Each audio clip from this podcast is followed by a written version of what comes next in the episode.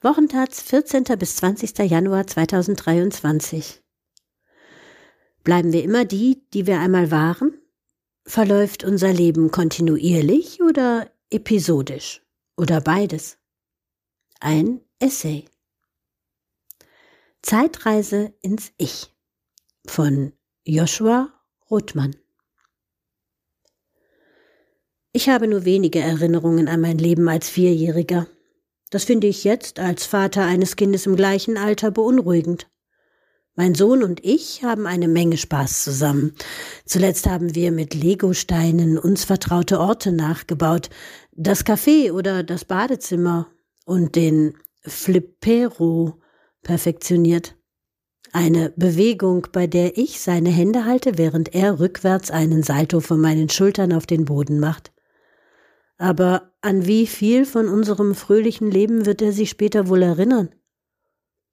Was ich von meinem vierten Lebensjahr in Erinnerung habe, sind die rot lackierten Nägel einer fiesen Babysitterin, die silberne Stereoanlage in der Wohnung meiner Eltern, dieser eine Flur mit orangefarbenen Teppich, ein paar Zimmerpflanzen in der Sonne und das flüchtige Bild des Gesichts meines Vaters, das ich vielleicht von einem Foto in mein Gedächtnis geschmuggelt hat. Diese Bilder sind unzusammenhängend, sie fügen sich nicht zu einem Bild von einem Leben zusammen, sie beleuchten auch kein Innenleben. Ich habe keine Erinnerungen an meine Gefühle, Gedanken oder meine Persönlichkeit. Man sagt mir, ich sei ein fröhliches, redseliges Kind gewesen, das gerne lange Tischreden hielt, aber ich kann mich nicht erinnern, so gewesen zu sein. Mit meinem Sohn, der fröhlich und wortgewandt ist, macht es so viel Spaß, zusammen zu sein, dass ich manchmal in seinem Namen bedauere, dass er sich in Zukunft nicht mehr an sich selbst erinnern wird. Wenn wir unser kindliches Selbst klarer sehen könnten, hätten wir vielleicht eine, ein besseres Gefühl für den Verlauf und den Charakter unseres Lebens. Sind wir mit vier Jahren dieselben Menschen, die wir mit 24, 44 oder 74 Jahren sein werden? Oder werden wir uns im Laufe der Zeit wesentlich verändern? Steht das Schicksal schon fest? Oder wird unsere Geschichte überraschende Wendungen nehmen?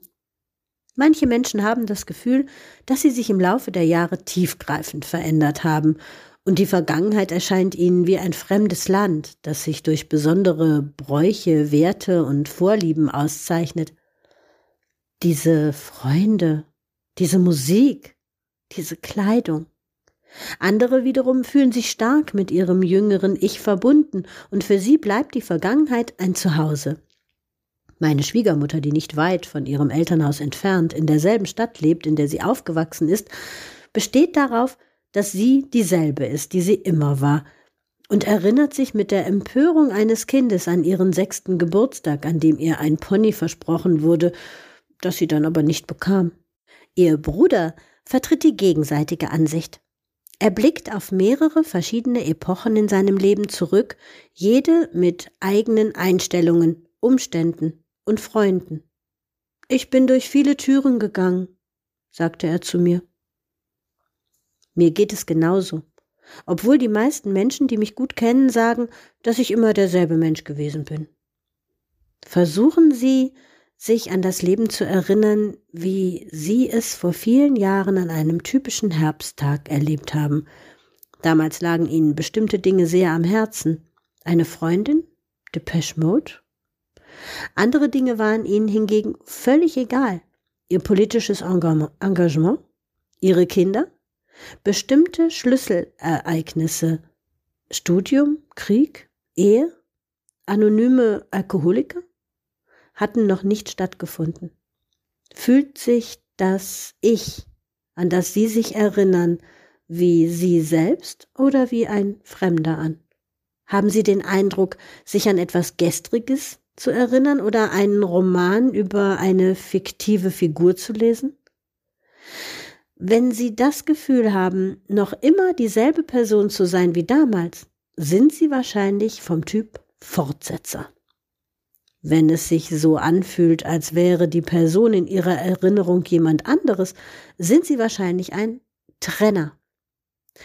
Vielleicht wären sie lieber das eine als das andere, aber es fällt ihnen schwer, die Perspektive zu wechseln. Bei Klassentreffen gelingt uns das manchmal. Wir besuchen sie, um uns wie in der Vergangenheit zu fühlen.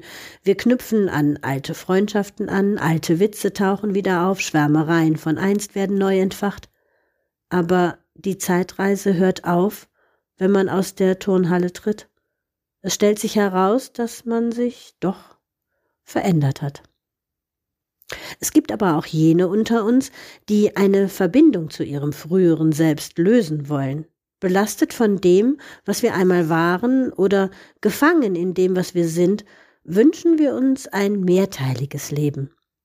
In seinem autobiografischen Romanzyklus stellt der norwegische Schriftsteller Karl Ove Knausgard ein Mann mittleren Alters, der hofft, heute ein besserer Mensch zu sein als in seiner Jugend, die Frage, ob es überhaupt sinnvoll ist, ein Leben lang denselben Namen zu verwenden.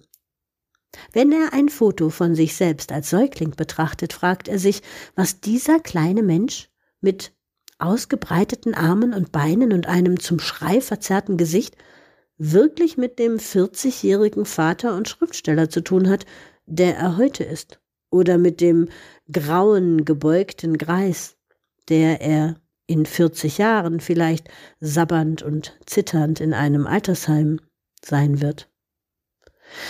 Er schlägt vor, dass es besser wäre, eine Reihe von Namen anzunehmen.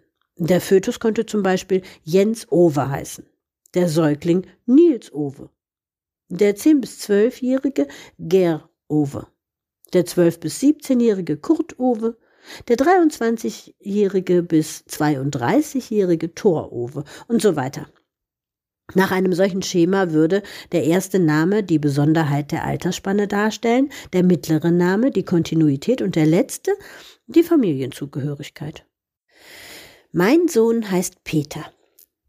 Der Gedanke, dass er eines Tages so anders werden könnte, dass er einen neuen Namen braucht, macht mir Angst.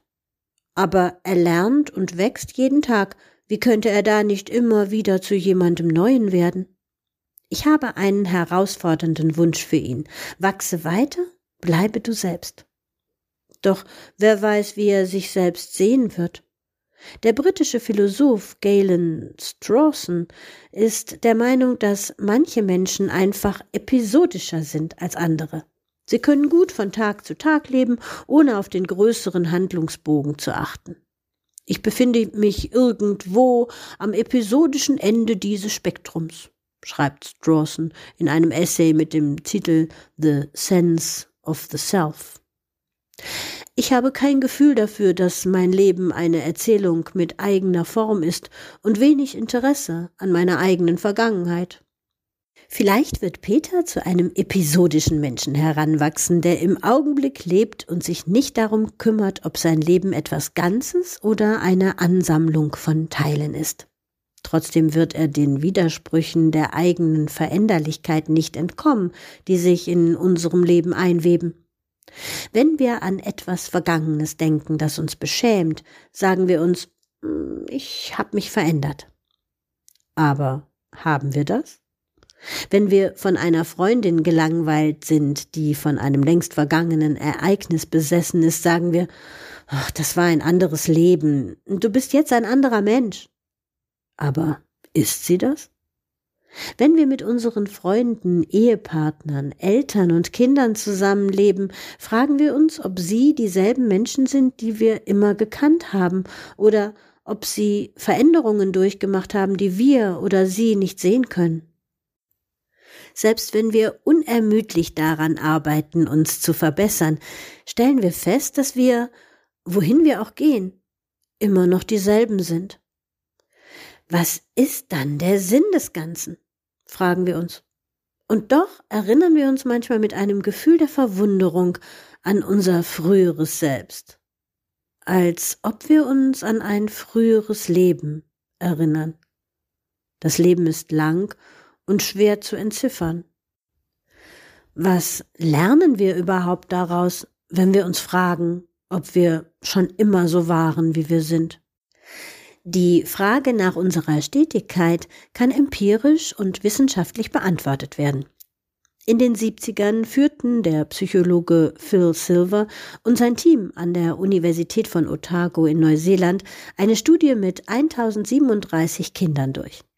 Die Probanden, alle aus der Stadt Dunedin und Umgebung, wurden im Alter von drei Jahren und dann noch einmal im Alter von fünf, sieben, neun, elf, dreizehn, fünf, achtzehn, einundzwanzig, sechsundzwanzig, zweiunddreißig, achtunddreißig und 45 Jahren von Forschern untersucht, die häufig nicht nur die Probanden selbst, sondern auch deren Familie und Freunde befragten. Im Jahr 2020 fassten Psychologen die bisherigen Erkenntnisse in einem Buch mit dem Titel The Origins of You How Childhood Shapes Later Life zusammen. Dabei schlossen sie die Ergebnisse einiger verwandter Studien aus den USA und Großbritannien mit ein und beschrieben so, wie sich etwa 4000 Menschen im Laufe der Jahrzehnte verändert haben. Der britische Philosoph John Stuart Mill schrieb einmal, ein junger Mensch sei wie ein Baum, der nach allen Seiten hin wachsen und sich entwickeln muss, entsprechend der Tendenz der inneren Kräfte, die ihn zu einem lebendigen Wesen machen. Das Bild vom Baum suggeriert ein allgemeines Ausbreiten und Aufwärtsstreben, das zwangsläufig vom Boden und Klima beeinflusst wird und durch ein wenig kluges Beschneiden hier und da unterstützt werden könnte. Die Autoren von The Origins of You haben eine chaotischere Metapher gewählt. Der Mensch, so schlagen sie vor, ist wie ein Sturm. Jeder Sturm hat seine Merkmale und seine Dynamik während seine Zukunft von zahlreichen Elementen der Atmosphäre und der Landschaft abhängt.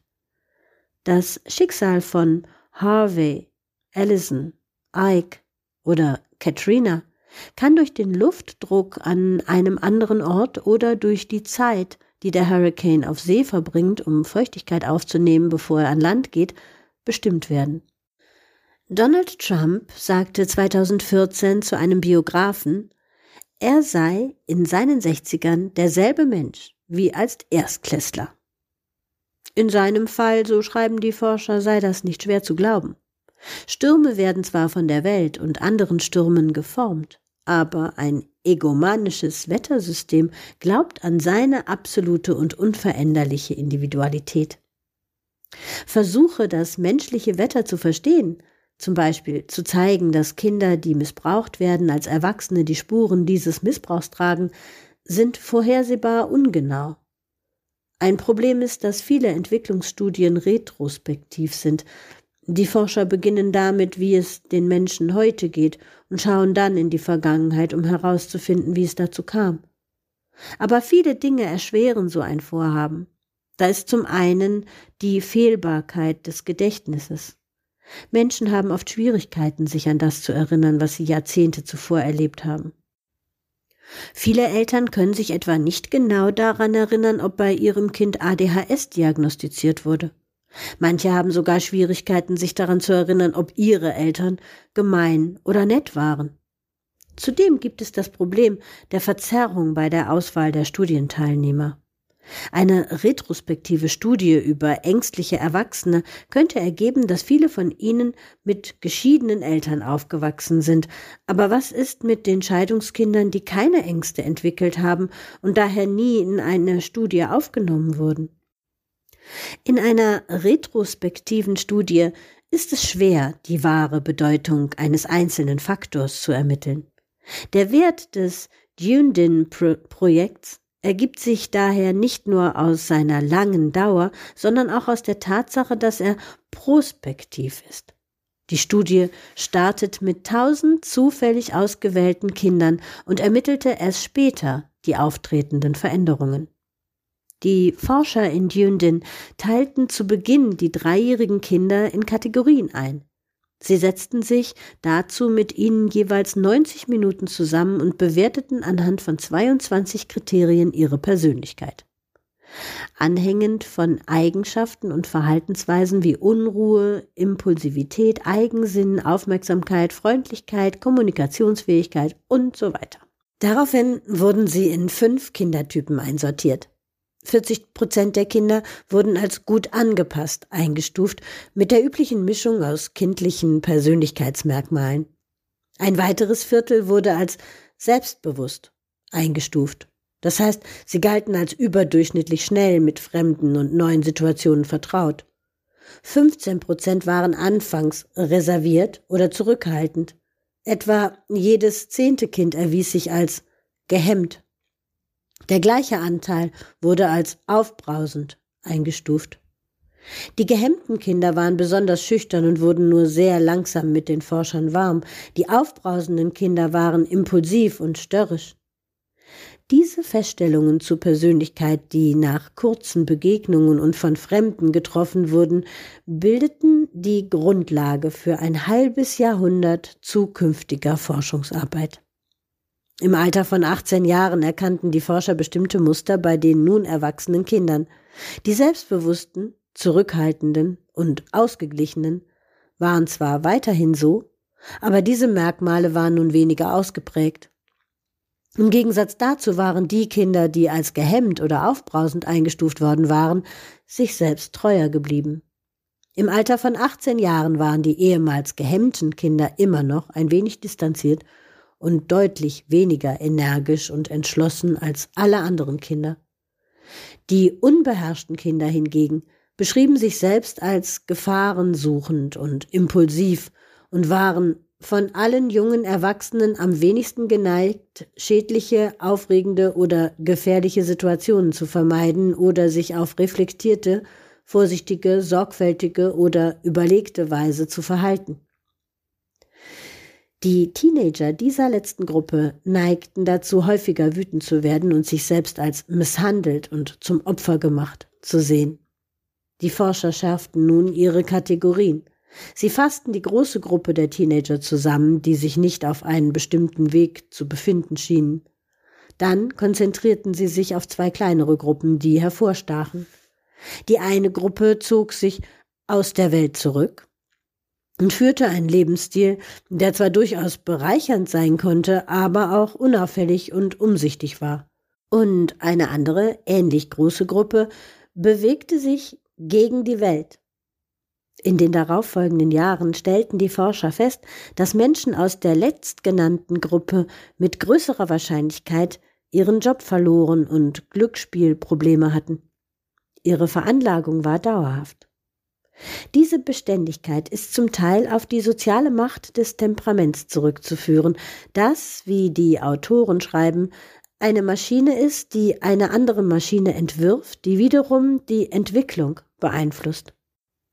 Diese zweite Maschine ist das soziale Umfeld einer Person. Jemand, der sich gegen die Welt auflehnt, wird andere von sich wegstoßen. Und er wird dazu neigen, die Handlungen selbst wohlmeinender anderer als zurücksetzen zu interpretieren. Dieses negative soziale Feedback wird seine abwehrende Haltung noch verstärken. Unterdessen wird er sich auf das einlassen, was Psychologen als Niche Picking, Nischenwahl bezeichnen. Das Bevorzugen sozialer Situationen, die die eigene Veranlagung verstärken. Eine gut angepasste Fünfklässlerin würde sich womöglich auf den Übergang zur Oberschule freuen. Sie würde sich vielleicht sogar einigen Gruppen anschließen. Ihre Freundin, die sich von der Welt abwendet, zieht es vielleicht vor, in der Mittagspause zu lesen. Und dem Bruder, der sich gegen die Welt stellt, diese Gruppe ist eher männlich, werden gefährliche Situationen am vertrautesten sein. Durch diese Art der Selbstentwicklung, so schreiben die Autoren, gestalten wir ein Leben, das uns selbst immer ähnlicher werden lässt. Aber es gibt Möglichkeiten, aus diesem Kreislauf auszubrechen. Eine Möglichkeit, den Kurs zu ändern, liegt in den intimen Beziehungen der Menschen. Die Dundin-Studie legt nahe, dass jemand, der dazu neigt, sich gegen die Welt zu stellen, beginnen könnte, sich in eine positivere Richtung zu bewegen, wenn er die richtige Person heiratet oder den richtigen Mentor findet. Auch wenn ein Großteil der Geschichte schon geschrieben ist, kann sie immer noch umgeschrieben werden. Die Dundin-Studie sagt viel darüber aus, wie unterschiedlich sich Kinder im Laufe der Zeit entwickeln. Aber wie viel kann sie darüber aussagen, wie flexibel und veränderbar wir im Laufe unseres Lebens sind? Das hängt davon ab, was wir meinen, wenn wir danach fragen, was uns ausmacht. Schließlich sind wir mehr als nur unsere Veranlagung. Jeder von uns passt in eine oder mehrere Kategorien, aber diese Kategorien umfassen unsere Identität nicht vollständig. Wer man ist, wird letztlich nicht dadurch bestimmt, wie man ist, sondern durch das, was man tut. Stellen Sie sich zwei Brüder vor, die in einem gemeinsamen Zimmer aufwachsen und ähnliche Persönlichkeiten haben. Intelligent, fordernd, souverän und ehrgeizig. Der eine wird Senator und Universitätspräsident, der andere ein Mafia-Boss. Machen ihre ähnlichen Temperamente sie auch zu ähnlichen Menschen?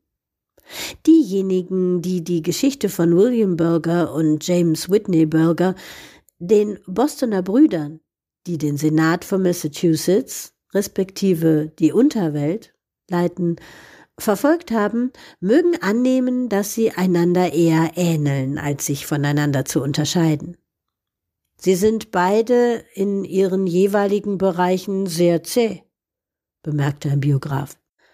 Aber es ist richtig, wenn wir einer solchen Sichtweise skeptisch gegenüberstehen, denn sie setzt voraus, dass man die sehr unterschiedlichen Lebensumstände der Brüder außer Acht lässt. An der Himmelspforte jedenfalls wird sie niemand verwechseln. Selbst scheinbar unwichtige oder triviale Details bestimmen mit, wer wir sind.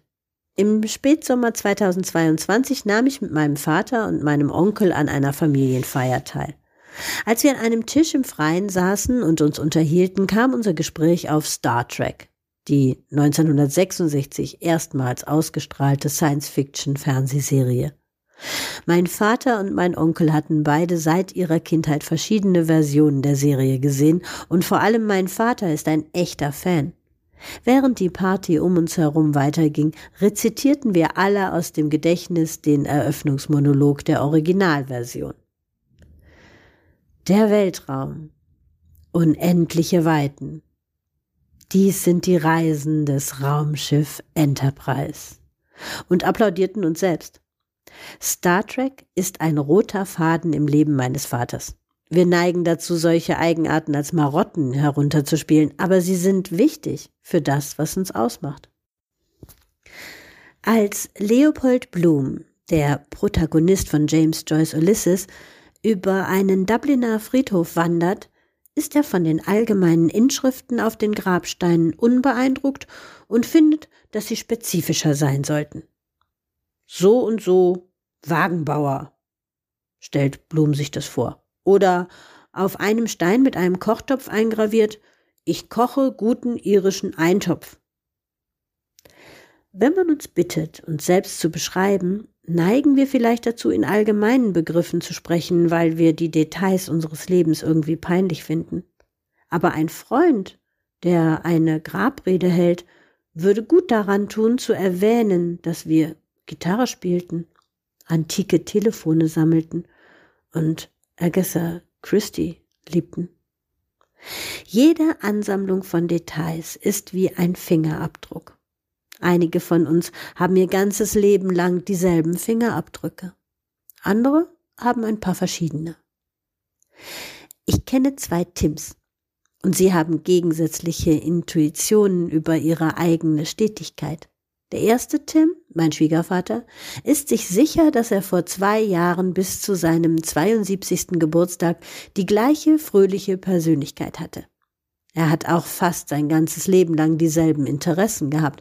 Lesen, der Zweite Weltkrieg, Irland, der Wilde Westen, die Yankees. Er ist einer der konsequentesten Menschen, die ich kenne. Der zweite Tim, mein Highschool-Freund, sieht sein Leben als radikal diskontinuierlich an. Und das zu Recht. Als ich ihn zum ersten Mal traf, war er so dünn, dass er wegen Untergewichts von einer Blutspendeaktion ausgeschlossen wurde. Er wurde von größeren Kindern schikaniert und herumgeschubst. Doch nach der Highschool verwandelte sich Tim plötzlich in einen hochgewachsenen Mann mit dem Körperbau eines Actionhelden. Auf dem College studierte er Physik und Philosophie und arbeitete dann in einem neurowissenschaftlichen Labor, bevor er Offizier bei den Marines wurde und in den Irak ging. Danach ging er ins Finanzwesen, um später doch Informatik zu studieren. Ich habe mich mehr verändert als die meisten Menschen, die ich kenne, sagte Tim zu mir. Er erinnerte sich lebhaft an ein Gespräch, das er mit seiner Mutter führte, während sie im Auto vor einer Autowerkstatt saßen. Ich war 13 und wir sprachen darüber, wie sich Menschen verändern. Und meine Mutter, die Psychiaterin ist, sagte mir, dass sich die Menschen nicht mehr so stark verändern, wenn sie in die 30er kommen. Sie beginnen zu akzeptieren, wer sie sind und mit sich selbst zu leben, wie sie sind. Vielleicht, weil ich damals ein unglücklicher und wütender Mensch war, fühlte ich mich von dieser Vorstellung angegriffen. Und ich habe mir damals geschworen, dass ich nie aufhören würde, mich zu verändern. Und ich habe nie aufgehört. Haben die beiden Tims das ganze Bild im Kopf? Kenne meinen Schwiegervater erst seit 20 von seinen 72 Jahren, aber selbst in dieser Zeit hat er sich ziemlich verändert. Er ist geduldiger und mitfühlender geworden. Anschein nach hatte das Leben, das er führte, bevor ich ihn kennenlernte, auch ein paar eigene Kapitel. Während sich mein Highschool-Freund nicht grundlegend verändert hat Solange ich ihn kenne, wollte er anders werden. Für ihn würde echte Veränderung bedeuten, sich niederzulassen. In der endlosen Veränderung besteht also seine Beständigkeit. Der Philosoph Galen Strawson stellt fest, es gebe eine Vielzahl von Möglichkeiten, wie Menschen mit der Zeit in ihrem Leben umgingen. Manche Menschen leben als eine Form von spiritueller Disziplin episodisch während andere einfach ziellos sind. Gegenwartsbezogenheit kann eine Reaktion auf wirtschaftliche Not, einen verheerenden Mangel an Möglichkeiten oder auf großen Reichtum sein. Und weiter. Manche Menschen sind kreativ, obwohl es ihnen an Ehrgeiz oder langfristigen Zielen mangelt und gehen von einer kleinen Sache zur nächsten oder schaffen große Werke, ohne es zu planen, durch Zufall oder durch Anhäufung. Manche Menschen sind sehr beständig in ihrem Charakter, ob sie es wissen oder nicht. Andere sind beständig in ihrer Inkonsequenz und empfinden sich selbst als rätselhaft und fragmentiert. Die Geschichten, die wir uns darüber erzählen, inwiefern wir uns verändert haben, sind zwangsläufig einfacher als die schwer fassbare Wirklichkeit. Das heißt aber nicht, dass sie langweilig sind. Die Erzählung meines Freundes Tim in der er schwört, sich für immer zu verändern, zeigt, wie wertvoll solche Geschichten sein können. Ob man Stillstand oder Segmentierung wahrnimmt, ist fast eine ideologische Frage. Veränderlich zu sein bedeutet unvorhersehbar und frei zu sein. Es bedeutet nicht nur der Protagonist der eigenen Lebensgeschichte zu sein, sondern auch der Autor ihrer Handlung. In manchen Fällen bedeutet es, sich auf ein Drama der Verwundbarkeit, der Entscheidung und der Verwandlung einzulassen. Es kann auch bedeuten, dass man sich weigert, die Endlichkeit zu akzeptieren, die die Kehrseite der Individualität ist. Die alternative Perspektive, dass man schon immer so war, wie man ist, berückt ebenfalls Werte. In dieser Sichtweise ist das Leben voll und variabel und wir alle erleben Abenteuer, die uns verändern können. Aber was am meisten zählt, ist, dass wir es gelebt haben. Das gleiche Ich, wie auch immer es sich verändert hat, hat alles in sich aufgenommen und alles getan. Diese Sichtweise beinhaltet auch eine Unabhängigkeitserklärung.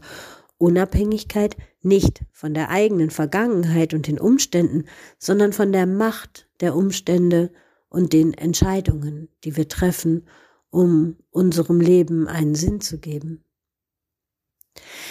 Die Tyler erzählen, wie sie ihre Häuser renoviert haben und dabei zu Architekten geworden sind. Die Fortsetzer erzählen die Geschichte eines erhabenen Anwesens, das unabhängig davon, was gebaut wird, sich selbst erhalten bleibt. So unterschiedlich diese beiden Ansichten auch klingen, sie haben viel gemeinsam. Unter anderem helfen sie uns bei unserer Selbstentfaltung, indem er sich für ein Leben der Veränderung entschied, hat mein Freund Tim diese vielleicht beschleunigt. Indem er sich auf seine charakteristische Beständigkeit konzentrierte, hat mein Schwiegervater vielleicht sein bestes Selbst genährt und verfeinert. Das Festhalten an einer einzigen Spielart der eigenen Wandlungsfähigkeit kann wiederum einschränkend sein.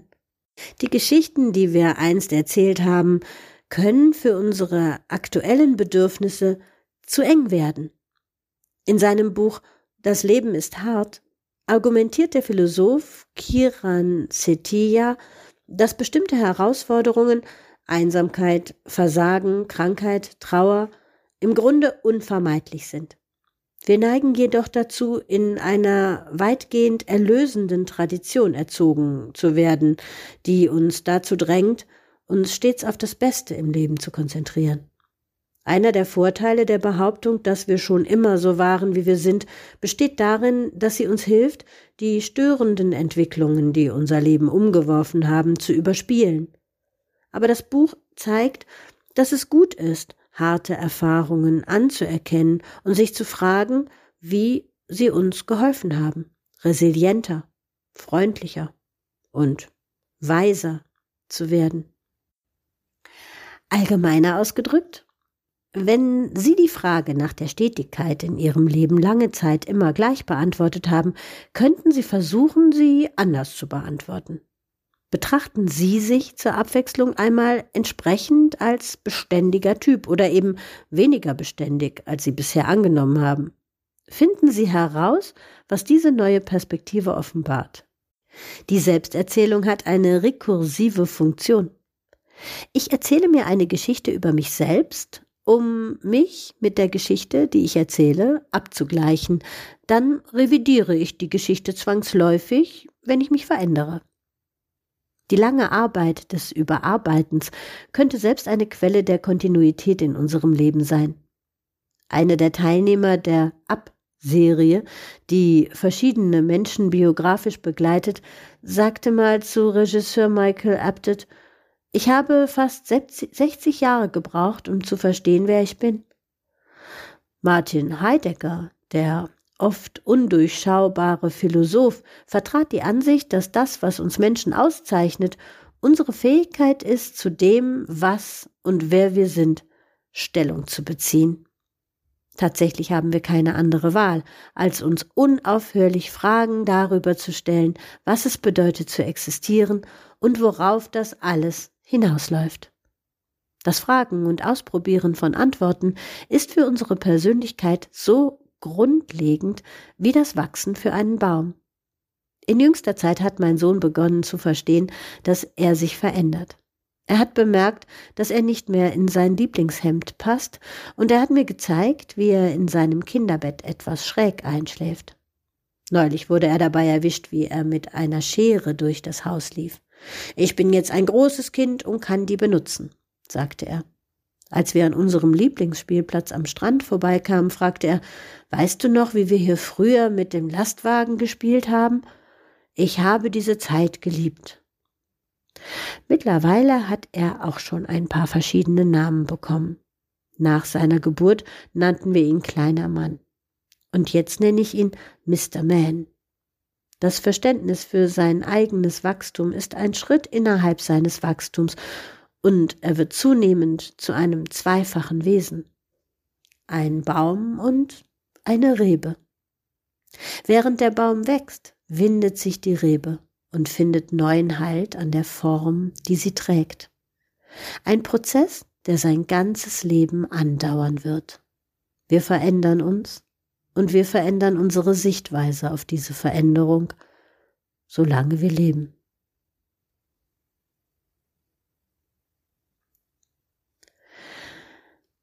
Eine Langversion dieses Textes ist zuerst im New Yorker vom 10. Oktober 2022 erschienen. Übersetzt wurde dieser Artikel aus dem Englischen von Nora Belkhaus.